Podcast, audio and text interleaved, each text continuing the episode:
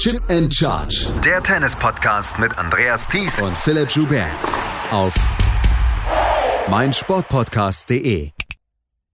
Herzlich willkommen zu Teil 2 unseres Specials in der Offseason der Tennissaison 2023-2024 äh, hier bei Chip in Charge.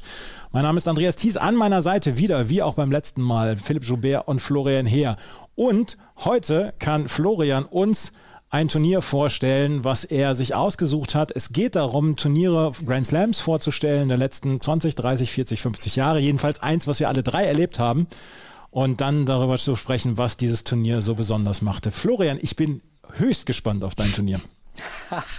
du bist ja, ich, ich, ich bin genauso gespannt. Nein, ähm, du hast ja quasi die, das letzte Mal schon ganz gut vorgelegt in ein ja, Jahrzehnt hineingegriffen, das vielleicht nicht ganz so überaus populär war im Herrentennis. Und deshalb bin ich gar nicht weit weg von dir und schließe mich direkt an und gehe zu Roland Garros 2003.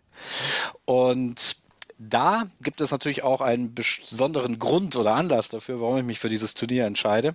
Und der ist wirklich sehr persönlich, weil ähm, ich habe mich nie groß als ein Fan für irgendeinen Tennisspieler gesehen, aber es gab doch einen, der ist mir doch im Laufe seiner Karriere doch sehr ans Herz gewachsen und dessen Karriere ich auch intensiver verfolgt habe und der hat nämlich bei diesem Turnier seinen größten Erfolg feiern können und das war Juan Carlos Ferrero. Ähm, jemand, der jetzt gerade ja auch wieder ähm, in den Fokus der Tenniswelt gerückt ist, allerdings nicht mehr auf dem Platz, sondern eher an der Seitenauslinie. Aber nichtdestotrotz, das war sein großer, sein großes Turnier und ähm, dass er am Ende dann mit einem ja, kann man schon sagen, glanzlosen 6-1, 6-3, 6-2 gegen einen Überraschungsfinalisten, nämlich Martin Verkerk, gewinnen konnte. Und ähm, man muss aber auch etwas die Vorgeschichte da vielleicht ähm, berücksichtigen, denn Ferrero stand im Jahr vorher bereits im Finale von Roland Garros, unterlag dort dann Albert Costa. Und ähm, ja, für ihn war es dann natürlich ein besonderer Augenblick, dort äh, eben auch wieder auftrumpfen zu können und hat überhaupt im Jahr Jahr 2003 ein, ja, wahrscheinlich sein bestes Jahr überhaupt gespielt, hat vorher das ähm, Monte Carlos äh, Masters Turnier gewonnen, hat dort seinen Titel verteidigen können und hat dann im Anschluss an Roland Garros auch noch zwei Turniere gewinnen können. Madrid war da mit dabei, Valencia und er stand später, ähm, auch wenn wir das jetzt natürlich nicht weiter thematisieren werden, aber stand noch im Finale der US Open, was man auch manchmal etwas vergessen hat, unterlag dort nämlich Andy Roddick, wurde zur Nummer eins der Weltrangliste.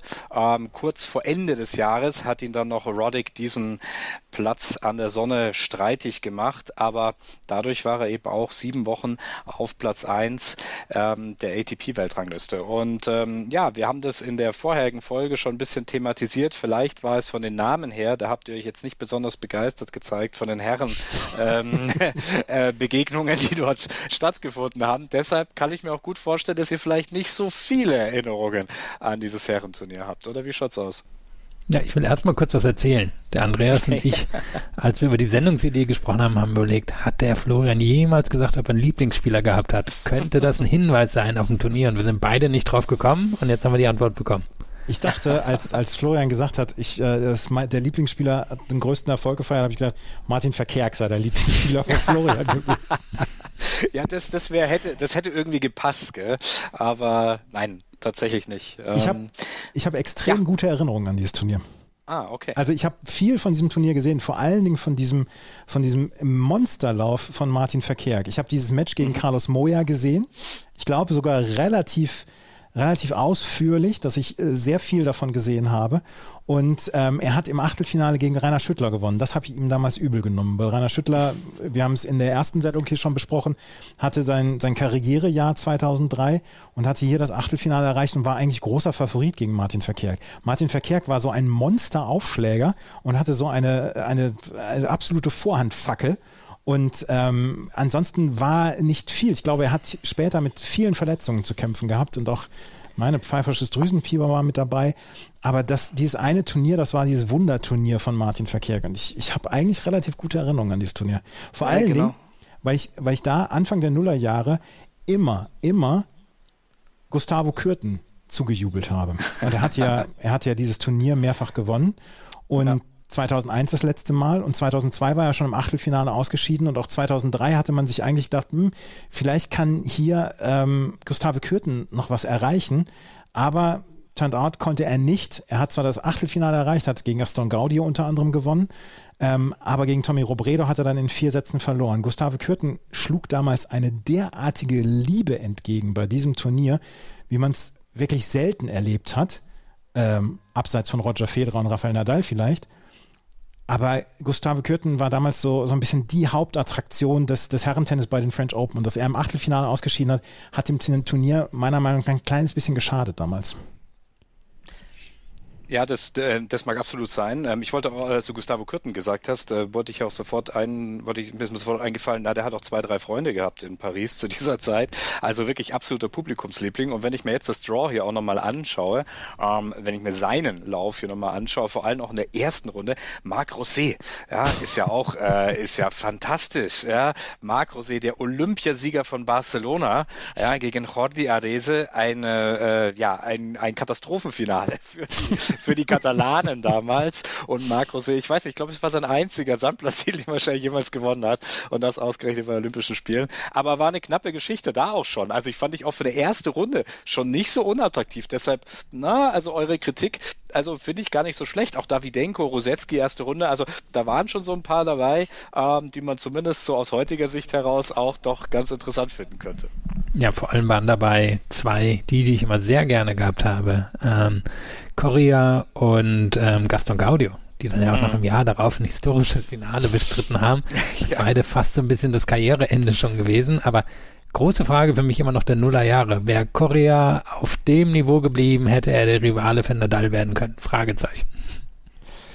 Ähm, das ist wirklich eine sehr spannende Frage, weil ähm, Korea ist relativ schnell nach 2004 in der Versenkung verschwunden, oder? Was ist aus ihm damals geworden? Nur die Jips gehabt mit dem Aufschlag Ach ja. und dann so ein bisschen das Interesse am Tennis verloren. Ja.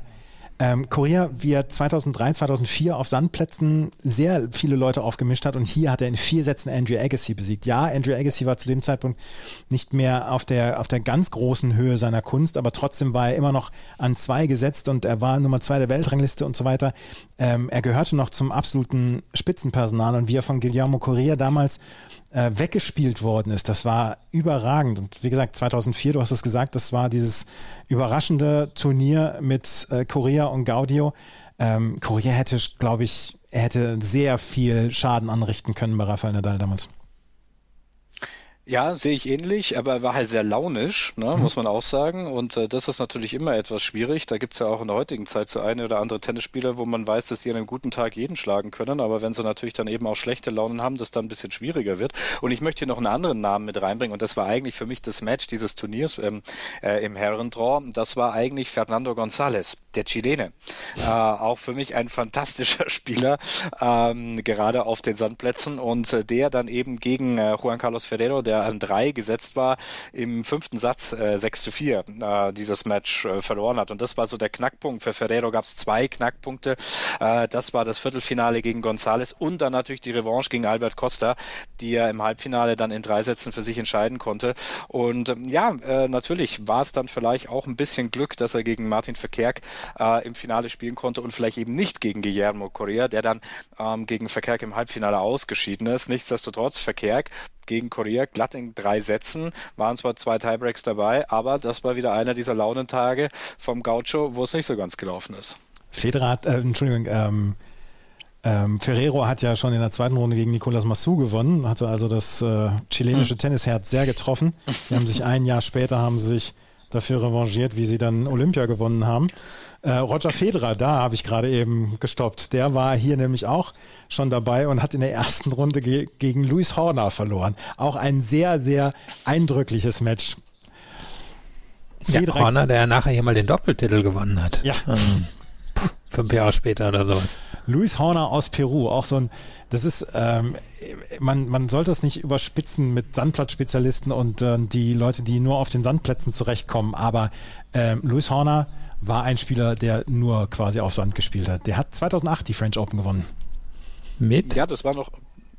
Mit Argentinier, ne? Ähm, warte, mit Pablo Cuevas. Hm, nee, also nicht. Knapp daneben. Gegen Daniel Nestor und Nina Simonic haben sie damals gewonnen. Gebürtige Argentinier, oder? Cuevas, ist, glaube ich, gebürtige Argentinier. Ja, das kann Uruguay sein. Warte, Ist, in Concordia, gebürtiger Argentinien geboren, ja. Ja, genau. Also so falsch war es nicht. Aber ähm, ja, also äh, ich, also ich finde das schon sehr, sehr nett, was dort für ähm, Namen da eben dann auch schon, wie gesagt, mit aufgepasst sind. Auch Taylor Dent, Taylor Dent für mich ein Name. Auf Sand jetzt nicht so unbedingt das, was man sich da vorstellt, aber gegen James Blake in der ersten Runde verloren. Also da sind schon einige ähm, ja ganz interessante Matches mit dabei gewesen. Und wenn ich das vielleicht nochmal sagen darf, also wegen Martin Verkerk, weil das gerade aufkam, habe ich das auch nochmal recherchiert. Also der ist dann 2008, ähm, hat er sich tatsächlich vom Profitennis verabschiedet, hat zwei Turniersiege feiern können und ist immerhin auf Platz 14 der Weltrangliste gekommen. Also auch etwas ähm, Top 15, was ja auch nicht jedem gelungen ist. Also ähm, das ist natürlich dann schon auch etwas begünstigt gewesen, logischerweise durch diesen Finaleinzug hier in äh, Roland Garros.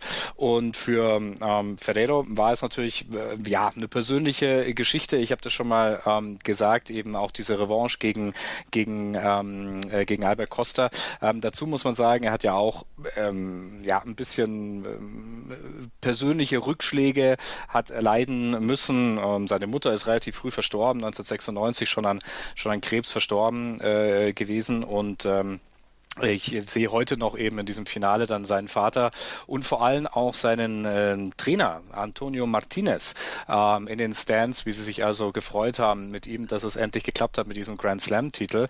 Ähm, übrigens Antonio Martinez, der dann, ich glaube, später auch ähm, Präsident vom Valencianischen Tennisverband wurde und auch heute ja noch mit ähm, in diesem Tross von Carlos Alcaraz äh, mit unterwegs ist und äh, zusammen mit ähm, Ferrero ja schon früh aufgebaut haben, in dem seiner Heimatstadt in Vienna diese Tennisakademie zu gründen, die ja heute noch existiert, diese Ferrero Ekelite Akademie. Die hat man also dann schon relativ früh gegründet. Also Ferrero hat immer schon geschaut, ähm, auch während seiner äh, Profizeit sich eben dann schon ein Standbein aufzubauen für seine Karriere danach. Und diese Academy, da gibt es inzwischen auch ein Hotel und alles Mögliche ist ja da mit dabei. Also der hat sich dort natürlich eben auch schon da eine, äh, ja, eben ein zweites Standbein eben mit aufgebaut. Und ähm, für ihn lief es ja dann auch in den nächsten Jahren nach diesem ähm, dieser Niederlage bei den US Open ähm, nicht mehr ganz gut. Ich erinnere mich noch 2004 hat er dann ähm, ist er erkrankt äh, und zwar an Windpocken, äh, ne? Wind, Windpocken, ja genau, äh, Chickenpox gehabt, genau und war glaube ich über einen Monat äh, raus und das hat ihn richtig richtig zurückgeworfen und musste dann auch eine sehr sehr lange Durchstrecke dann äh, überstehen, ähm, konnte dann glaube ich 2009 seinen nächsten Titel wieder feiern bei einem kleineren ATP-Turnier in Casablanca, hat dann nochmal so einen zweiten Frühling bekommen, noch ein paar Turniersiege gefeiert. Insgesamt waren es dann 16 Titel auf der ATP-Tour und bis er dann bei den Valencia Open 2012, glaube ich, war es, ähm, dann endgültig zurückgetreten ist, wo ich dann als ja, Fan, wie ich mich damals outen durfte, tatsächlich mal als einziger Fan da natürlich auch vor Ort war und das war natürlich eine sehr emotionale Geschichte.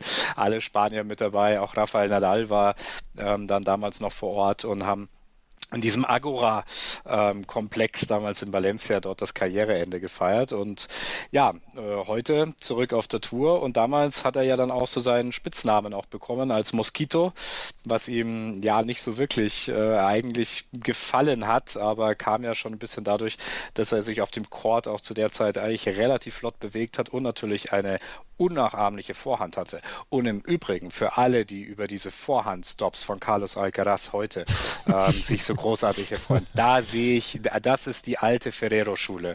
Schaut euch mal alte Matches von Juan Carlos Ferrero an. Diesen Vorhandstop, der ist von Juan Carlos Ferrero. Florian, du hast mir nie erzählt, wer dein Lieblingsspieler war. Und das ist äh, sehr schön, dass du mir das, das jetzt erzählst hier während dieser Podcast-Aufnahme. Übrigens damals das vorletzte Grand Slam-Turnier auch von jemandem wie Michael Chang. Der ist 2003 hier nochmal angetreten, hat gegen Fabrice Santoro glatt in drei Sätzen verloren und hat später nach den US Open seine Karriere beendet. Das war auch noch 2003. Ja, und, und einen und den und den Junior Champion habe ich noch rausgesucht. Ja. Ähm, aus der Zeit. Das war Stan Wawrinka. Oh, stark. Der hat das Jun- 2003 Roland Gascon. Und das Juniorinnen-Einzel, wer hat das gewonnen? Da bin ich jetzt raus. Das Annalena. Grönefeld. Oh, Oh, tatsächlich. Ja. Im Finale gegen Vera Duschewina. Sehr Immerhin ja nachher gut. hier mal Viertelfinalistin gewesen. Also Grönefeld.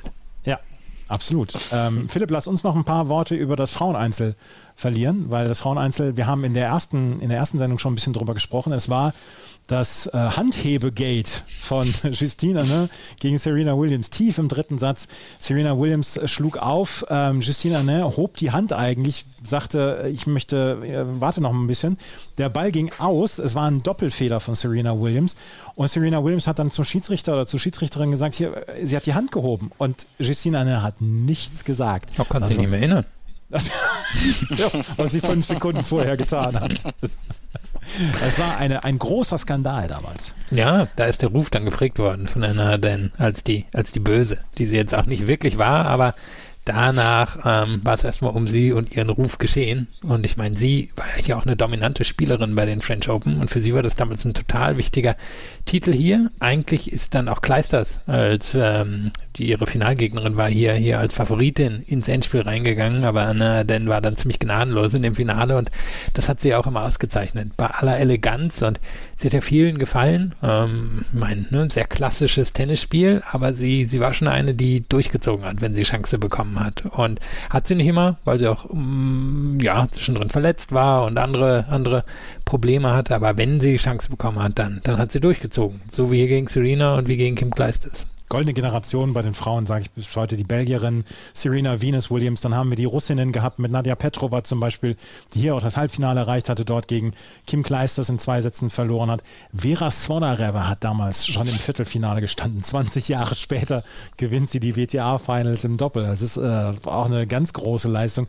Amelie Morismo stand im Viertelfinale, hatte keine Chance gegen Serena Williams und ähm, war insgesamt ja, ein ziemlich cooles Turnier dann auch wieder bei den Frauen mit diesem Skandal. Serena Williams damals in der ersten Runde gewonnen gegen Barbara Rittner. Übrigens, noch ein großer Name, wichtiger Name hier, weil sie einen Monat später zum Weltstar wurde, Maria Sharapova, ähm, die da noch nicht so richtig gut bei den French Open war und gegen äh, Maria Serna verloren hat äh, aus, aus Spanien und dann aber wirklich einen Monat später ja nee, Entschuldigung, ein Jahr später dann ähm, Superstar in Wimbledon war. In Wimbledon hatte sie dann die, die vierte Runde erreicht und dann ein Jahr später hat sie es gewonnen. Aber das war, meine ich, eins der ersten ähm, Grand Slam Turniere von ihr. Da war sie auch so 15, 16 Jahre alt, müsste ich nochmal gucken. Aber ich meine, das war das erste Mal, dass Sharapova bei einem Grand Slam Turnier angetreten ist. Oder im Hauptfeld zumindest angetreten ist. Entschuldigung, zweite Mal. Magdalena Malé war damals auch noch im Achtelfinale, hat gegen Kim Kleisters in drei Sätzen gewonnen, verloren. Ähm, also auch da war so ein bisschen der Übergang, aber ähm, die Williams-Schwestern plus Anna Aden und Kim Kleisters Serena Williams in der dritten Runde gegen Barbara Schett 6-0, 6-0. Ich wollte gerade sagen, ja, Babsi Schett, da wird sich auch nicht dran, glaube ich, gerne dran erinnern an dieses Match. Junge, Junge, 6-0, 6-0, das hatte ich gar nicht mal auf dem Zettel. Ja, so die alten Steffi Graf-Ergebnisse. ja, genau. Und Barbara Schett war auf der anderen Seite dann dieses Mal. ja, das war die Erinnerung von Florian Heer Richtung French Open 2003. Ein schönes Turnier. Und auch hier waren wir in der Zwischenzeit ja zwischen im Herrentennis zwischen Sampras und Federer und im Fraueneinzel waren wir quasi auf dem Höhepunkt der US-amerikanisch-belgischen Rivalität zwischen den Williams-Schwestern und Anna Arden und Kleisters. Das war der zweite Podcast hier. Jetzt gibt es erstmal Weihnachten. Nach Weihnachten melden wir uns wieder. Wir wünschen euch frohe Weihnachten. Vielen Dank fürs Zuhören. Bis zum nächsten Mal. Auf Wiederhören. Chip and Charge. Der Tennis-Podcast mit Andreas Thies und Philipp Joubert. Auf meinsportpodcast.de. Schatz, ich bin neu verliebt. Was? Da drüben. Das ist er. Aber das ist ein Auto. Ja, eben. Mit ihm habe ich alles richtig gemacht. Wunschauto einfach kaufen, verkaufen oder leasen. Bei Autoscout24. Alles richtig gemacht. Wie baut man eine harmonische Beziehung zu seinem Hund auf? Puh, gar nicht so leicht. Und deshalb frage ich nach, wie es anderen Hundeeltern gelingt, beziehungsweise wie die daran arbeiten. Bei Iswas Dog reden wir dann drüber. Alle 14 Tage neu mit mir, Malte Asmus und unserer Expertin für eine harmonische Mensch-Hund-Beziehung, Melanie Lippisch. Iswas Dog mit Malte Asmus. Überall, wo es Podcasts gibt.